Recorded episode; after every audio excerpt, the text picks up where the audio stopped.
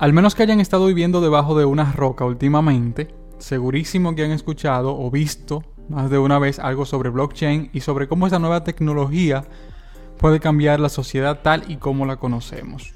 Hoy quiero ayudarles de la manera más sencilla posible a entender qué es la tan mencionada cadena de bloques y cuál es el potencial que tiene. La realidad es que el mundo tal y como funciona hoy día produce, gestiona y valida una gran cantidad de información certificada en todo momento. Hasta ahora, estos procesos de manejo de información la hemos estado haciendo los seres humanos. Lo que ofrece blockchain es que esta gestión de información ahora pase a gestionarse de manera autónoma por computadoras que a diferencia de los seres humanos, como sabemos, son mucho más veloces y eficaces a la hora de trabajar. Aunque un gran problema que todos conocemos de los sistemas informáticos es que son hackeables. Pero este es un problema que el blockchain ha resuelto de manera magnífica. Y es que eh, la blockchain sin necesidad de firewalls ni ningún antivirus se autoprotege gracias a su propia estructura. Pero ¿cuál es esta estructura? Blockchain significa en español cadena de bloques y cada uno de estos bloques contiene información. Pero exactamente cómo están conformados los bloques? Pues por tres cosas. En primer lugar, la información. En el caso de Bitcoin, por ejemplo, contiene información referente a la transferencia de dinero. Emisor, receptor, eh, fecha de la transacción, cantidad que se está transfiriendo, etcétera, etcétera. Lo segundo, y muy importante, es el hash.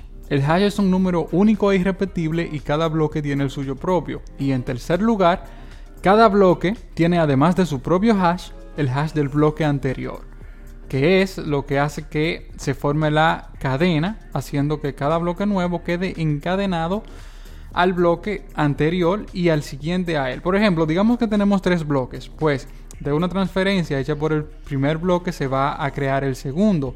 Este segundo bloque va a nacer con un hash, pero no solo tendrá su hash, sino que también, tendrás el, que también tendrá el hash del bloque número 1. Y así sucesivamente, el bloque número 3, creado a partir del bloque número 2, tendrá su propio hash y tendrá el hash también del bloque número 2. Y así es que se forma la cadena de bloques que tanto mencionamos. Pero ¿qué es lo que lo hace inhackeable? Bueno, pues en primer lugar el hash. En segundo lugar, que muchos ojos están mirando, ya que cada persona participando en la cadena de bloques tiene una copia del registro de transacciones. Y tercero, y algo muy importante, es que el hash que ya mencionamos anteriormente se crea como resultado de la información que contiene el bloque. Lo que significa que si a algún genio se le ocurre intentar cambiar la información de su copia de la base de datos, por mínimo que sea ese cambio, el hash cambiará completamente. Lo que hará que la comunidad lo sepa y que la versión de la base de datos de esta persona quede invalidada. Y ahí está el punto clave. O sea, la seguridad y la certificación de los documentos en blockchain se la dan los usuarios, no un banco ni ninguna institución, sino todos los usuarios que participan en la red. Blockchain viene siendo algo así como un libro de contabilidad donde se registran todas las transacciones. En el caso de Bitcoin están registradas todas las transacciones que se, han que se han hecho en todo el planeta desde la primera transacción cuando fue creado Bitcoin en 2009.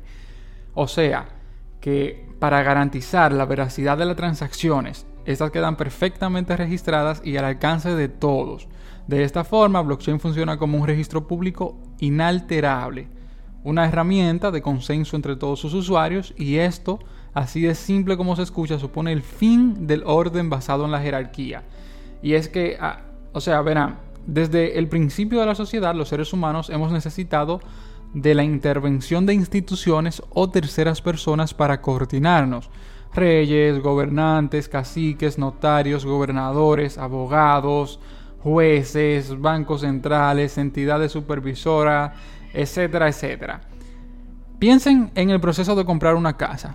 Hay que tratar con notarios, con registradores de la propiedad, con funcionarios, con el banco, pero con blockchain, blockchain lo que nos ofrece es saltarnos todo eso, haciendo todo este proceso de inmediato y con un costo muchísimo menor, ya que no habría que aplicar gastos de todos los intermediarios mencionados anteriormente. Imagínense sustituir los registros de la propiedad inmobiliaria por esta tecnología.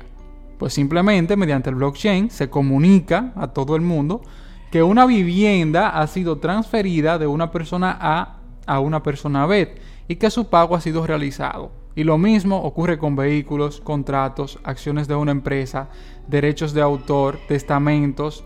No necesitamos de instituciones bancarias o gubernamentales para validar una transacción.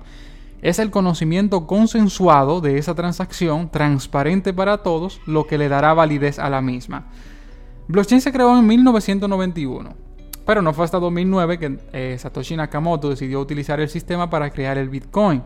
Aunque, aunque blockchain no es solo el Bitcoin, es muchísimo más que eso, ya que tiene un sinfín de usos que, eh, por ejemplo, se pueden utilizar para firmar contratos, como hacen Ethereum, para votar en elecciones, para guardar registros médicos o bancarios, entre muchas otras aplicaciones que se irán eh, descubriendo mientras la adopción de este sistema vaya creciendo. Pero no se equivoquen, tampoco es que el blockchain sea simplemente una base de datos, sino que es un sistema de almacenaje de información que está completamente fuera del sistema convencional. Es autónomo, descentralizado y se autoprotege. Es una tecnología que puede marcar un antes y un después en la historia de la humanidad.